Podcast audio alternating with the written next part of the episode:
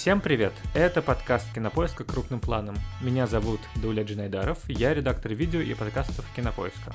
Я Всеволод Коршунов, киновед и куратор курса «Практическая кинокритика» в Московской школе кино. Мы обсуждаем новинки проката, цифрового и кинотеатрального, новости кино, классические фильмы и советуем, что посмотреть. И в этом выпуске у нас немного необычная тема. Это скорее реакция на актуальную новость.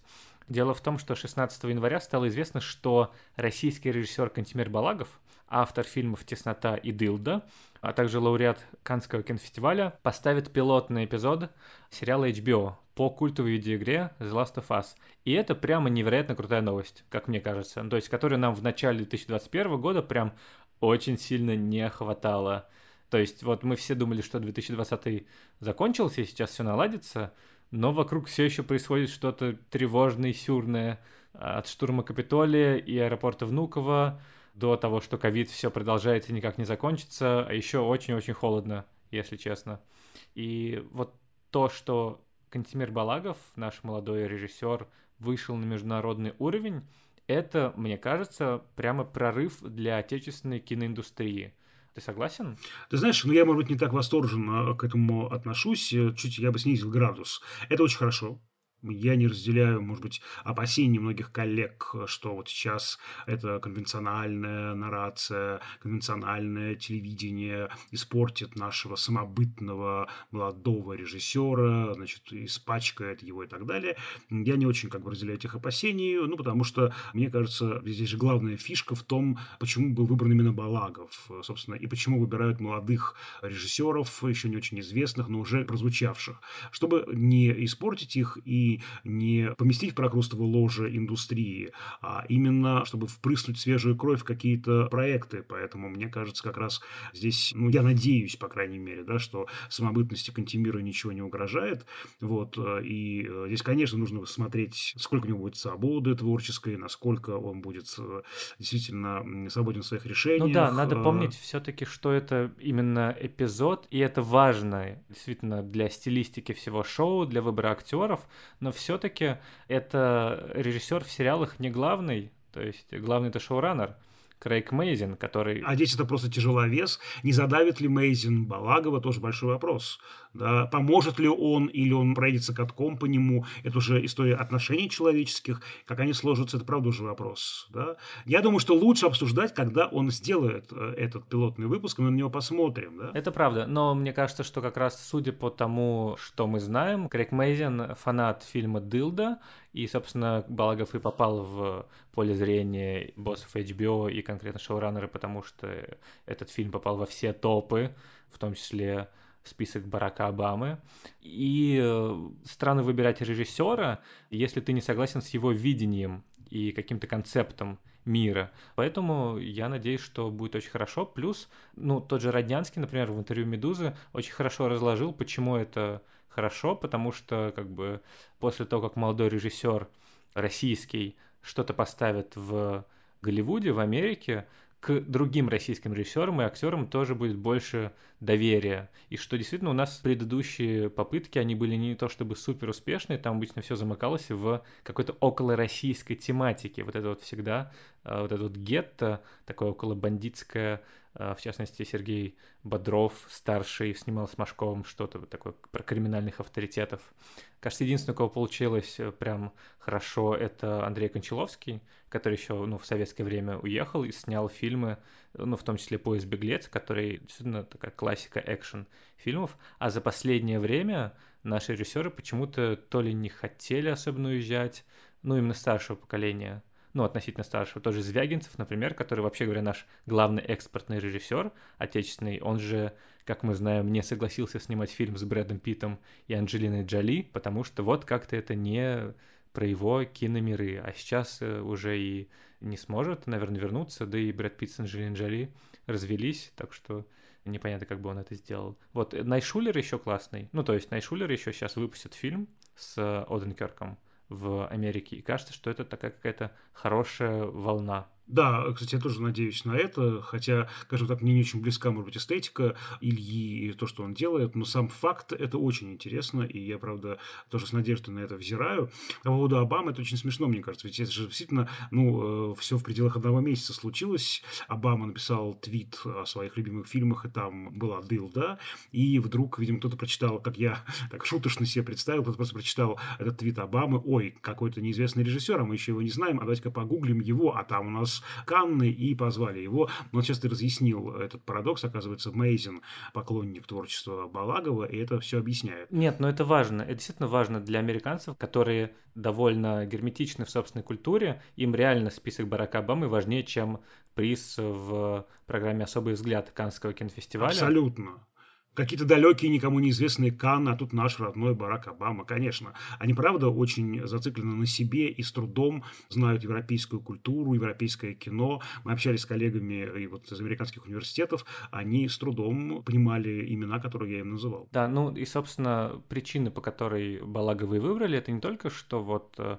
шоураннер хотел, но и сам Балагов, насколько я понимаю, это его любимая видеоигра, и он даже просил Роднянского в какой-то момент купить права на нее, но понял, что Sony сами все хотели, и он, как мы уже сказали, давно мечтал о таком эксперименте в жанровом кино, потому что, вообще говоря, это неожиданная новость во многом потому, что Кантимир Балагов, я не скажу, что радикальный авторский режиссер, но это, прямо скажем, не мейнстримное кино что он снимает. И я, собственно, хотел обсудить сегодня его авторский стиль. То есть, несмотря на то, что у него два полнометражных фильма всего, мне кажется, почерк у него уже какой-то сформировался. Собственно, это то, что Балагова от многих наших молодых авторов и отличает. Он очень четко знает, чего хочет. У него очень внятная режиссура, и уже есть свои темы и приемы, которые, как мне кажется, идеально подойдут для экранизации The Last of Us. Я знаю, что это дискуссионный вопрос, а, но, может быть, как раз и разберемся. Ну, я вообще, ну, немного хотел поговорить про экранизации видеоигр, почему они, как правило, неудачные, и в каких отношениях находятся кино и видеоигры. Не знаю, сколько мы это затронем. Учитывая, что я вообще ничего не понимаю в играх и играл всего в три игры в своей жизни. Потому мы и сосредоточимся в первую очередь на авторском стиле. А мне было бы интересно послушать как раз про игры, потому что это страшно любопытно. И как раз, чтобы ты рассказал мне что-нибудь об этом, потому что здесь как раз мне хочется не столько говорить, сколько слушать, потому что для меня это, правда, страшно любопытная тема. И уж коль ты сказал про эту перекличку игры, кино, это вообще и давние конкуренции, давняя система попыток взаимодействия. Это страшно интересно, потому что, конечно, видеоигры — это будущее.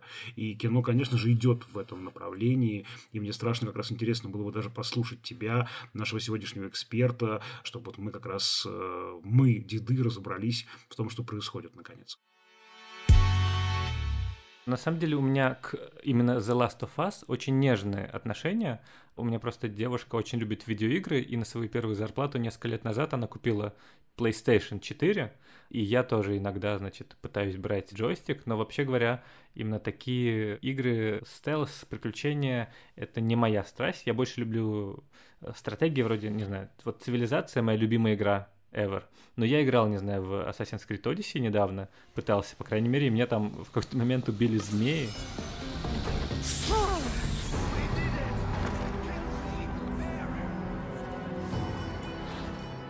Не то чтобы, значит, э, это какие-то э, змеи-боссы, это именно, ну, просто змеи, которых, на самом деле, нужно просто довольно быстро порешить, а вот меня они убили.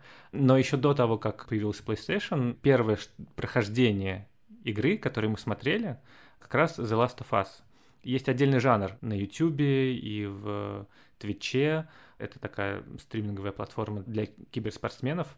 Ты смотришь, как другой человек проходит видеоигру, и одновременно следишь за сюжетом, за кат-сценами, вот этими вот э, драматургическими, драматическими моментами, когда ты ничем не управляешь. Ну и смотришь, как человек что-то проходит, комментирует, отбивается от зомби. И, собственно, The Last of Us — это удивительно цельное и точное, и пронзительное, и необычное драматургическое произведение.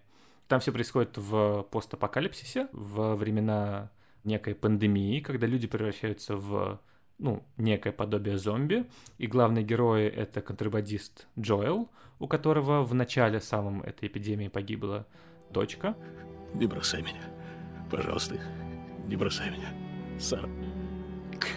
Я... Я... Я, я, господи, господи, прошу тебя, не умирай, прошу тебя, Господи. И ему поручают переправить девочку Элли в некое место. И, собственно, вся игра — это их путешествие сквозь мир, который сошел с ума, к некоему финалу. Поклянись, что все, что ты сказал про цикад, правда.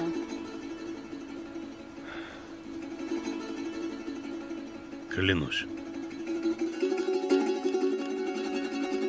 Ладно. Я тебе, правда, очень советую посмотреть даже прохождение. Это невероятно сильная история. И понятно, почему HBO взялось за экранизацию, потому что проблема с видеоиграми часто, что там довольно тупой сюжет, если честно. Ну, то есть они проваливаются именно потому, что главное в видеоиграх — это взаимодействие твое собственное, а то, что в Assassin's Creed, не знаю, есть аппарат, который с помощью зова крови тебя перемещает в другое пространство, есть тамплиеры, есть эти ассасины. Это действительно ну, мифология, которая классно смотрится в видеоигре, когда ты просто на фоне, а на самом деле ты ну, бегаешь по пространству, по миру, его исследуешь. А в формате фильма с Майклом Фасбендером это, да, красочно, да, здорово именно с точки зрения визуального, возможно, может быть сделано, но за историей следить совершенно неинтересно. Ты не веришь в эту мифологию. Часто я понимаю, что в играх сюжет — это действительно лишь клей, который помогает объединить какие-то эти игровые эпизоды. Да? То есть, собственно говоря, ведь там важнее мир, да, и этот вот геймплей, да, вот само взаимодействие да, с игровым миром. Вот, а сюжет — это лишь, ну, такой повод для разговора, что называется, да, такой каркас очень условный. И, как я понимаю, именно вот в этой игре сильная сторона в том, что сюжет очень интересный. Я, я тоже почитал описание, описание. Тут такое, получается, роуд-муви, да, э, значит, вот взрослый человек и девочка, значит, идут, и там действительно очень интересно, как я понимаю, раскрывается этот мир, да. Да, и мир раскрывается, их взаимодействие, их отношения меняются, там очень классные диалоги прописаны. Ее не спасешь. Допустим, ты выберешься. Рано или поздно ее разорвут щелкуны. Или бандиты изнасилуют и убьют. Это... Это не тебе решать. Это ее выбор. Ты ведь знаешь, ты можешь поступить правильно. Это такой бади-муви в каком-то смысле, да, такое, ну, необычное бади-муви, то есть история о двух приятелях, которые меняют друг друга. Современный Леон или Дорога. Да, в каком-то смысле, да, это очень похоже на Леон, между прочим, да. Ну, честно признаюсь, игры не моя стихия совсем. Какие игры ты играл, если играл? Если честно, я играл в самые банальные эти вот казуальные игры, типа Тетриса или там Зума, я помню, играл ночью напролет. Вот, э, ну, собственно говоря, когда я был совсем подростком, у нас были такие такие советские аналоги игровых каких-то ресурсов, игровых каких-то систем. Например, была игра «Ну, погоди», где волк должен был ловить яйца. Ну, мне ее подарили, я там поиграл, как-то довольно быстро оставил эту идею. Ходил к отцу на работу, потому что там был компьютер, дома у нас не было тогда компьютера. Ходил играть в Диггера, не знаю, что-то вам говорит вообще это название или нет.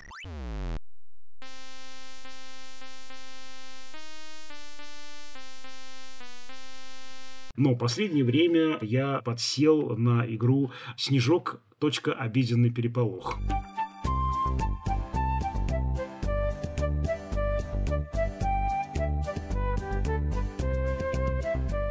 Это моя любимая игра, и у меня есть э, друзья-геймеры, которые не смогли ее пройти, потому что она очень бесячая. Там, правда, много таких манипуляций нужно одновременно совершить. Там есть два медвежонка, белый мишка и бурый мишка. Бурый мишка готовит, э, белый мишка официант разносит еду, и там тебе звонят с заказом столика, приходят люди. Значит, еще есть такое окно для автомобилиста, нужно, значит, успеть обслужить автомобилиста. В общем, нужно там самая главная фишка в этой игре, что мне страшно нравится. Ты должен не реагировать на эти бесячие, невротизирующие пиликанье, хмыканье, покашливание. Там есть некий очень внятный алгоритм. Сначала взять все заказы, потом принести всем еду, вот всем, да, вот не отвлекаясь ни на что, потом у всех взять деньги и вот так по кругу. Это мне очень нравится, что у этого мира полного хаоса и истерических каких-то штук есть некий алгоритм, который помогает тебе этот мир обуздать, с ним как-то справиться и в нем выжить. Вот э, у меня такое guilty pleasure. Да, мне кажется, да, ждем экранизацию «Снежок. Обеденный переполох» на HBO, Надеюсь, что пилотный эпизод поставит Андрей Звягинцев. Я увидел и совершенно был сражен. Давай поговорим про Балагова. У меня есть некоторое количество тезисов про него, почему он идеальный режиссер для The Last of Us. И давай обсудим просто по его тематике. Первое, это основная тема фильмов Балагова, это некоммуникабельность. Невозможность наладить контакт друг с другом. В Дилде это выражено в странном языке, таком вывернутом, сломанном немного, который отражает мир героинь, который тоже напрасные внутри, вот эта вот известная фраза, они же общаются каким-то выморочным языком, у них речь очень странная, и они не понимают друг друга. И как раз в этом сложном взаимодействии и рождается какой-то интересный конфликт. И в, собственно, The Last of Us это же тоже про мир, который исчез, в котором нету речи, во многом, э, в котором ты не можешь наладить контакт с зомби, конечно, но часто не можешь найти общий язык с другими людьми. Еще у Балагова это всегда мир архаики, в котором измочаленные временем люди пытаются найти хотя бы чуточку тепла. Собственно, это либо Кавказ конца 90-х, где только что происходили ужасные межэтнические конфликты, тоже, кстати, насчет э, невозможности наладить контакт между разными людьми, и в котором главное это сила каких-то одних людей, которые могут подавить других. А в Дилде это, соответственно, ну, послевоенное время, когда люди, которые выжили после войны, у них все выжжено внутри. Ну и, собственно, кстати, вот эта вот сцена в тесноте, которая...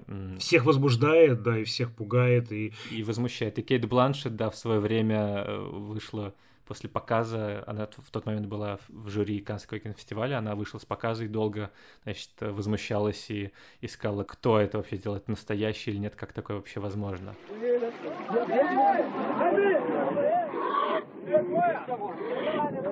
И мир архаики в логичным образом в постапокалипсисе, конечно, это то же самое. Это вот э, пространство, в котором э, сломаны какие-то важные правила, и люди тоже сломаны. Слушай, это очень интересно, то, что ты говоришь, потому что и в Дилде, и в Last of Us, получается, есть эта граница миров, граница старого и нового мира. Старый мир рухнул, а это, собственно говоря, понятная жизнь, которая после войны теперь будет другой, да, она будет восстанавливаться как-то сложно и долго. И, собственно говоря, в Last of Us тоже, получается, этот вот старый мир со своими схемами тоже рухнул, и теперь нужно приспосабливаться к новому миру. Это прям очень, мне кажется, хорошая такая тоже смычка. А я бы еще добавил, наверное, во всех этих трех историях, и в двух полнометражных фильмах Кантимир Балагова и в Last of Us, это инаковость героя. Потому что, смотри, в «Тесноте» героиня такая пацанка, которая вообще не очень вписана в эту такую патриархальную среду, и там, конечно же, очень здорово прописан конфликт матери и девочки, матери и дочери.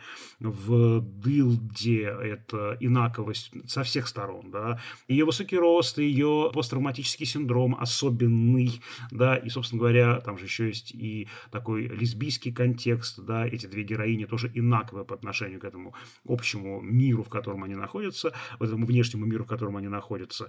И у нас же тоже история с девочкой, которая имеет иммунитет. И что, собственно говоря, она становится жертвой этой врачебной манипуляции, что мы сейчас ее убьем, но извлечем какую-то штуковину, которая поможет остановить эту эпидемию. Правильно я понимаю? Да, да. Ну, в, это финальный замут. А вообще говоря, инаковость — это то, что во второй части, например, всех возмущало, что, вообще говоря, главная героиня, она лесбиянка. Ну, то есть, это как бы тоже заявлено. И во второй части она главный персонаж, и ее арка главная. В первой все-таки это главный мужчина, Джоэл. И это, конечно, тоже интересно, как будет развиваться, потому что Балагова же сильные женские персонажи. Но он говорил в интервью много раз, что просто женщины интереснее, у них встроенный конфликт гораздо больше драмы можно вытащить из женского персонажа. И здесь, мне кажется, тоже будет это интересное взаимодействие, как он сможет, э, ну, именно с главным героем мужчиной работать. Но да, образ Элли, он, конечно, важный. А у меня вот вопрос к тебе, потому что ты знаешь игру лучше, чем я.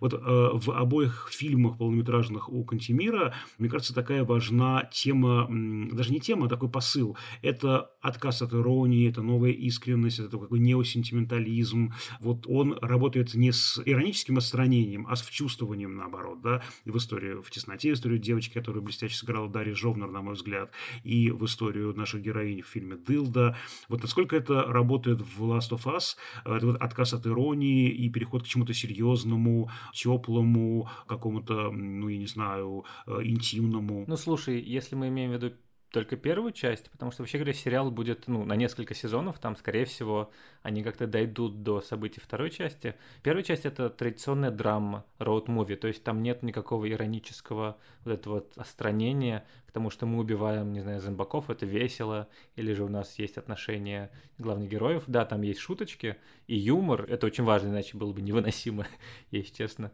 смотреть за взаимоотношениями двух людей. Но, вообще говоря, это серьезная драма, ну, то есть там э, ирония, она довольно черная, если возникает, то только в отдельных моментах. И, собственно, что в конце появляется, это вот это вот завязывающиеся отношения между двумя одинокими, потерянными людьми. И вот это вот действительно вывод и тот финальный выбор, который делает Джоэл, это совсем не очевидный выбор, и он как раз во многом смыкается с тем, что ты говоришь про зарождение теплого.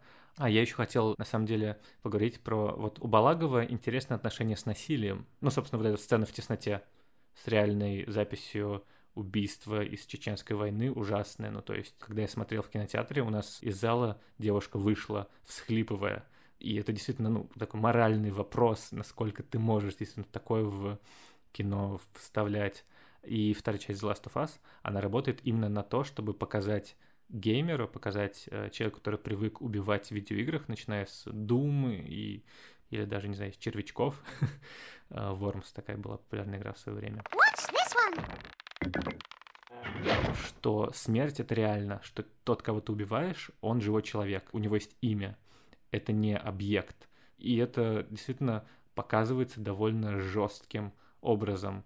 И вот эта вот неочевидная природа насилия, она тоже очень хорошо пересекаются и у Балагова, и в The Last of Us, так что мне интересно, как он решит этот вопрос с реалистичным насилием, с жестокостью, которую ты можешь почувствовать буквально на кончиках пальцев, и которая не такая мультяшная или не настоящая, а которая действительно тебя шокирует. Слушай, а вот по визуальному стилю мне просто интересно, опять же, ты больше погружен в это, чем я. Ведь очень контрастные э, фильмы «Теснота» и «Дылда» по именно визуальному решению. Такая очень сдержанная, такая реалистичная в таком ну, я не знаю, в духе синема верите в каком-то, да, я не знаю, в документальном стиле теснота, да, и наоборот, э, значит, такая яркая, пестрая, с таким запоминающимся цветовым решением, такие болотно-зеленые и, значит, э, красно-розовые вот эти э, доминанты, дылда. А что происходит с визуальностью в The Last of Us? Насколько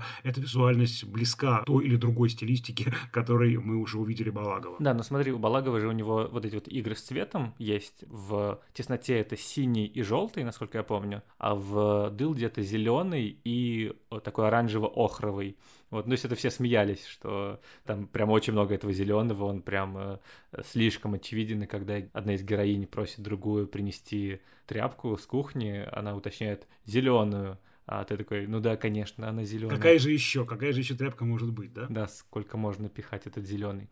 И у него с пространством, на самом деле, тоже интересное отношение, потому что у него довольно такой вечный мир, очень осязаемый. И это важно, потому что почему видеоигры сложно экранизировать часто? Потому что там важно взаимодействие с окружающим пространством. Ты не можешь просто забить на какую-то маленькую деталь, и не обращать на нее внимания, потому что игрок туда может зайти и посмотреть, и такой, ну а в смысле, а почему тут как-то не прорисовано, что за полигоны? И в этом смысле, конечно, то, что у Балагова очень хорошо с вещественным миром, с тем, чтобы показать с помощью художников э, вот это вот пространство осязаемое, мне кажется, это как раз будет э, здорово. Там нет каких-то особенных, на самом деле, именно визуальных решений в The Last of Us, просто, ну, как бы такая внятная режиссура и внятное пространство. Ну, просто как бы надеюсь, что в сериале будет больше правдоподобия, потому что в видеоиграх мы привыкли к тому, что у нас возможны всякие полигоны и то, что какие-то 3D-модели, а в кино, собственно, в этом и проблема зачастую, Потому что в кино полет технологии не успевает за полетом фантазии, ты просто не веришь тому, что происходит на экране. А в видеоиграх у тебя гораздо большая степень условности.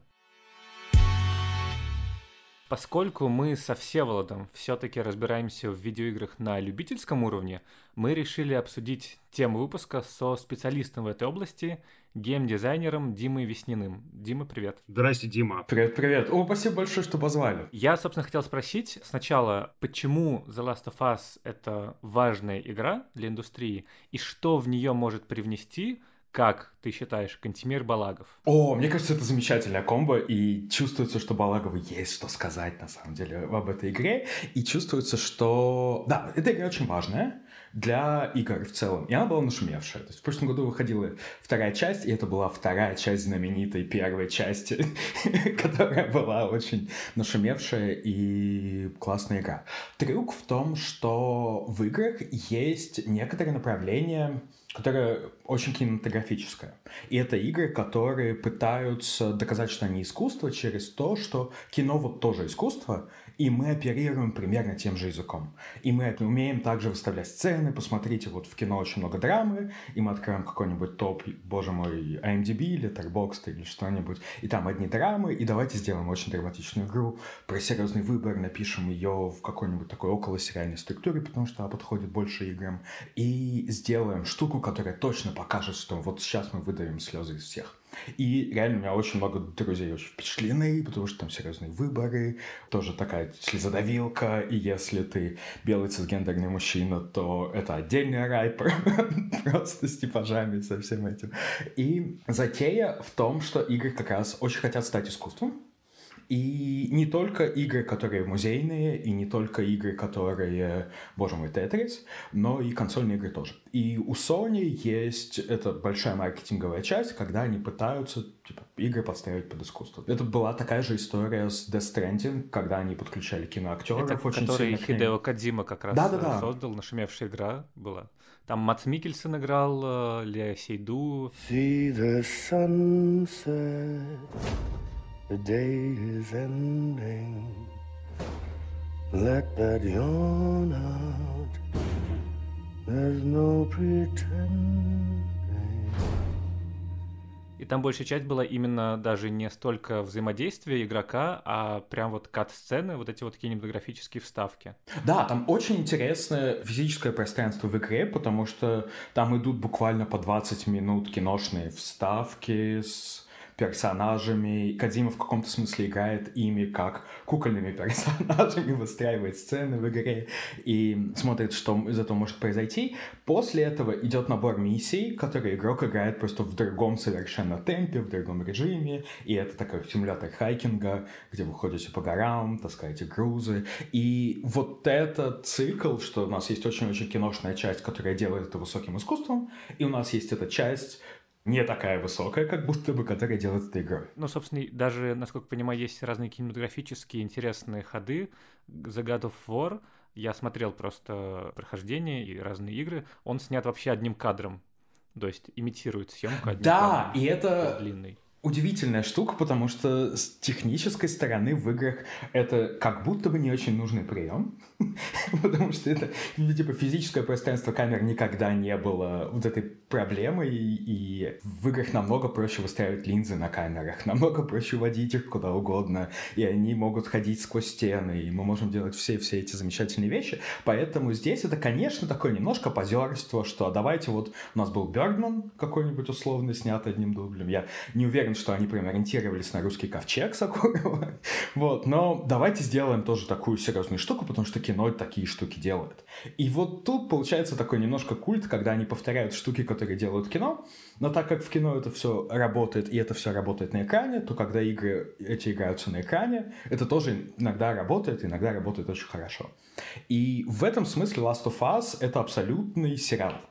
Это штука, которую садитесь, проходите за несколько вечеров, там, бинж-вотчите ее, как бинж-вотчить сериалы. И да, она очень-очень сильно, конечно, вдохновлена дорогой Кормака Маккарти и книгой, и фильмом. И трюк в том, что это вот в игровой индустрии есть этот термин «престижные игры». Типа игры, которые, вот, например, Sony, например, очень сильно маркетит, что это большие-большие игры как искусство, и они очень сильно киношные. И они очень сильно вот сериальные, с большими эмоциями. Тот же Red Dead Redemption копирует сцены классных вестернов целиком, и выстраивает их просто в игре как кат-сцены. И, конечно, это работает, потому что это просто работает как фильм на экране. What's going on here? What's going on?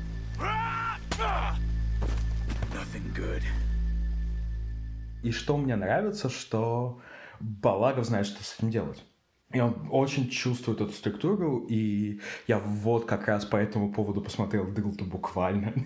полчаса назад досмотрел, и все еще вытираю слезы. Но как раз большая часть истории первой части Last of Us, ну вот, которую они будут делать первым сезоном, строится на том, что у нас есть отец, у которого нет дочери, который находит дочь, и который пытается к ней не привязываться, но у него есть социальная функция отца, у нее есть социальная функция как бы дочери, и они все понимают, что они могут пытаться из этого всего сделать функциональную семью ну, функционирующую. И в этом смысле Дылда об этом же. Типа, ну, в смысле, что не только об этом, но эта часть там тоже большая есть, когда люди, у которых сломанные семьи, у которых проблемы там, вот, просто совсем, господи. Ну, и тоже тема потери ребенка, да, ключевая да. здесь получается, да? Вот, и получается, что они очень-очень пытаются, когда весь мир в огне, и происходят какие-то ужасные вещи, и не только во всем мире, но и с физическими телами, и с социальными ролями, и с социальными функциями. Они пытаются делать, ну, типа, удерживаться за какой-то социальный стандарт что есть семья, там есть там парень, есть девушка, у них есть ребенок, и они все друг друга любят, поэтому мы сейчас будем искать себе парня, мы будем рожать ребенка, и мы будем любить. И это ставится абсолютно как игровая задача в, дыл, в дылде. И это такой квест, который нужно выполнить, чтобы стать людьми. Ну, в каком-то смысле. И это очень-очень сильно перекликается с тем, что происходит в первой части Last of Us, когда тоже ему нужно понять, что он все еще человек, мужчине, который там герой, и ему при этом приходится делать всякие страшные военные штуки и тоже с телесностью очень странные взаимодействия там, и все грибы, и все монстры. И он тоже пытается не только сам остаться человеком, но он же тоже пытается построить семью. Поэтому мне кажется, что Балагов тут просто идеальное попадание, потому что он знает, что с этим делать, и его фильмы об этом же примерно. Вот я сейчас слушаю, действительно, как здорово работают кинематографические приемы в компьютерной игре, и как все, э, в общем, не очень хорошо в обратном смысле, в обратной ситуации. Я вот помню, пошел в шестнадцатом году на фильм Данкана Джонса «Варкрафт». Я ничего не понимаю в играх, я ничего не понимаю в Варкрафте, и я ушел, в общем, в какой-то ярости. Я при этом люблю Данкана Джонса, я очень люблю Луну, Исходный код, это, мне кажется, классный режиссер, но я ушел разочарованный, пошел к студентам своим, думаю, сейчас-то они-то мне расскажут, что на самом-то деле я просмотрел. И они были в еще большей ярости, поклонники Варкрафта были в еще большей ярости и в еще большем негодовании.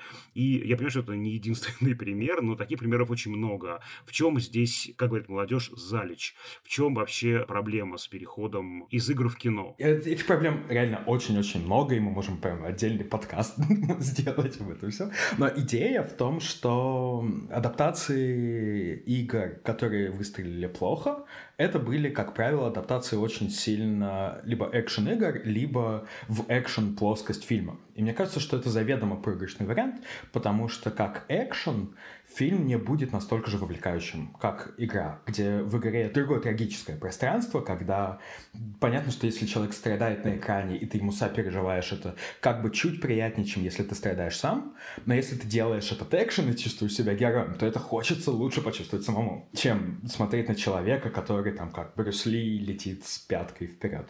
И Брюс Ли может очень красиво летать с пяткой, но это работает один-два раза за фильм, и дальше приедается. А игры как раз дают эту механику использовать много раз, повторять это счастье, и поэтому, когда они вот эти механики переносят на экран, чуть-чуть все разваливается. И в этом смысле мне кажется, что это проблема отчасти потому, что они пытаются сделать из этих игр экшен, Потому что есть культурное ощущение, что игры — это экшен-пространство, что там Марио бегает, что-то всяк прыгает, в Тетрисе там все летает, да, дальше особо сильно не вникаем и, и делаем экшен. Вот, и поэтому есть какая-то уверенность в том, что будет происходить с Last of Us, потому что и Балагов не будет экшен снимать, и игра изначально не об этом, и хочется верить, что они вытащат это все в нормальное трагическое пространство, и мы посмотрим, как люди будут очень красиво страдать на экране, мы будем им сопереживать, э, мы будем очень много обсуждать все эти серии в социальных сетях, и кто как играл, и кто как кого не так показал. Отдельное счастье, что это не исторические события, поэтому все эти обсуждения пойдут сильно-сильно легче. Чем Чернобыль, в смысле? Да, да, абсолютно. Я здесь конкретно про Чернобыль, конечно, да. Получается, что если из игры берется экшен-составляющая, это заведомо провальная история, и, видимо, нужно выбирать такую игру, в которой есть драматическая составляющая. Видимо, там, где есть драма, а в Last of Us она, очевидно, есть, видимо, в этом будет некий такой и ключ кинематографический. Правильно я понимаю вашу мысль? Мне кажется, что это, конечно, не единственный ответ, и, конечно, у нас будет какая-нибудь замечательная когда-нибудь адаптация и комедийной игры, и что-нибудь еще, но мне кажется, что да, лучшее, что сейчас можно с этим сделать, это играть, вот, играть игрой на пространстве фильма. Знаете, я бы еще, знаете, о чем поразмышлял? О том, что вот сама специфика взаимодействия экранного пространства и зрителя, дефис игрока, она разная в кинематографе. В кино мы говорим про иммерсивность, которая связана с этим сном наяву. Блок называл кино электрическим сном наяву. В кинозале, в темноте мы переживаем это коллективное какое-то действие, коллективное чудо. И мы вот, находимся в таком иммерсивном облаке между сном и явью.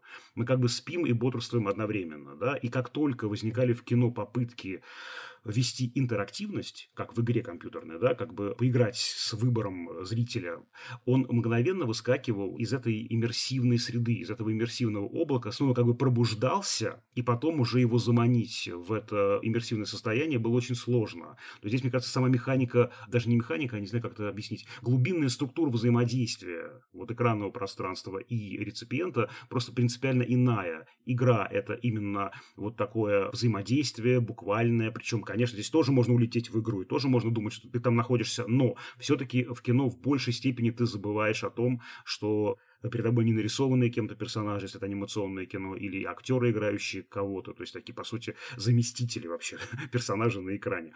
Вот, и это вот, мне кажется, очень важная черта, почему я убежден, что, например, кино никогда не станет интерактивным. И это прям вот такой большой интересный момент, да. Все э, попытки, в общем, кончались провалами именно на этом уровне. Конечно, кино и исторически, и все это выстраивало весь свой инструментарий на то, чтобы максимально эффективно погружать зрителя в чужое тело и находить кого-то на экране, кого мы олицетворяем собой, кого-то, кого мы не олицетворяем собой. В играх это все намного более гибко работает, потому что, конечно, есть телесность игрока, но при этом эта телесность всегда про действие. То есть э, здесь базовые штуки по поводу того, как устроен сам этот медиум, потому что в кино персонаж не может думать о вещах, которые он не видит на экране, потому что, ну, вот так доносится сама идея того, что он думает. В игре это может быть все что угодно. И ты можешь отыгрывать свою роль целиком, делая все другие действия, просто потому что тебя сейчас так попросили. И это как раз момент, когда мы притворяемся, ставим себе время на другие цели, чем они у нас есть по жизни, и отыгрываем кого-то другого. То есть в этом смысле мне кажется, что уместнее сравнивать игры с театром. То есть если мы можем согласиться, ну, мы с вами в рамках этого подкаста, не со всей игровой индустрии точно, что кино интерактивное не такая удачная затея, кажется, как, как, как, как они много говорят, то иммерсивный театр намного больше шансов имеет выйти к своему зрителю и вот там пересечься с играми, и вот эта специфика, которая, кажется, есть у игр. Ждем экранизацию, возможно, перенос The Last of Us или God of War или Mortal Kombat на театральной сцене, театра наций. Я думаю, Константин Богомолов должен послушать этот подкаст и следующий свой спектакль поставить по игре Киберпанк 2077. Но еще на самом деле интересно, как режиссер авторского кино, у которого есть полный контроль, поставит видеоигру.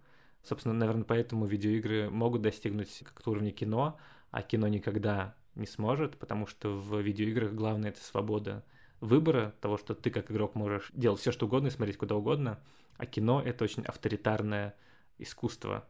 Режиссер и сценаристы, и актеры, и операторы, они показывают тебе, что ты должен видеть. В этом смысле, конечно, в сериале, я думаю, таких проблем не будет, но это к вопросу о том, почему кино как-то не дотягивает зачастую. У меня есть одна история маленькая, извини. Я очень люблю фильм Гаррета Эдвардса «Монстры», и потом Гаррет Эдвардс, это такой британский независимый режиссер, его позвали делать «Годзиллу». И эта «Годзилла» была такая кособокая, такая странная. Первое, что писали критики, это слово «мелодрама» вообще, да, потому что было такое ощущение, что в каком-то эпизоде Гаррет Эдвардс сказал так, все, мы делаем фильм как я хочу. И начинается история в отношении, значит, там отца и сына, значит, там потеря матери, тра-ля-ля-ля. Потом якобы приходит продюсер и говорит, так, чувак, что тут совсем не то, это же не фильм «Монстр», это «Годзилла», алло. И появляется «Годзилла», появляются, значит, там какие-то специальные эффекты, потом, значит, он вспоминает, что все-таки нет, он же автор фильма «Монстры», поэтому дальше огромный эпизод, такой мелодраматический, потом снова приходит продюсер, дает ему по голове,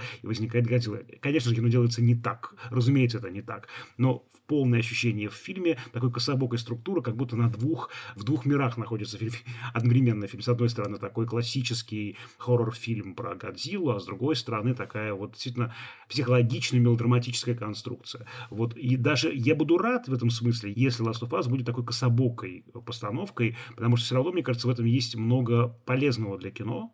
Пусть это будет не очень удавшееся произведение, но это будет расшатывать конвенции конвенции, которые уже сложились и в кино, и на телевидении, и слава богу, пусть они расшатываются, потому что, ну, собственно говоря, в этом размывании границ, в этих мягких границах, мне кажется, очень много полезного. Поэтому я спокойно отнесусь и даже, может быть, буду более рад известием о том, что эпизод пилотный будет признан не очень удавшимся, а, если мы там увидим действительно Балагова. Гораздо страшнее будет, если это будет удавшийся, выстреливший эпизод, а, но там не будет Кантемира. Ну, да, будем надеяться, что все у него сложится. На самом деле уже сам факт крутой, а что там в итоге, мне на самом деле даже не очень важно, чтобы там был сам Балагов, я скорее за индустрию рад, но, конечно, интересно, как он справится с экшн-сценами, например, потому что это все-таки зомби-апокалипсис. Там должен быть какой-то экшен, то есть это не Чернобыль, это не разговорное. А почему зомби с людьми не могут разговаривать? Я не понимаю. Почему не может быть такого, не знаю, сели, выпили пивка, поговорили, подискутировали, подкаст записали, ушли? Они не умеют, они там щелкают только, у них поражение грибком. Ну пусть пощелкают, пусть пощелкают э, про что-нибудь человеческое.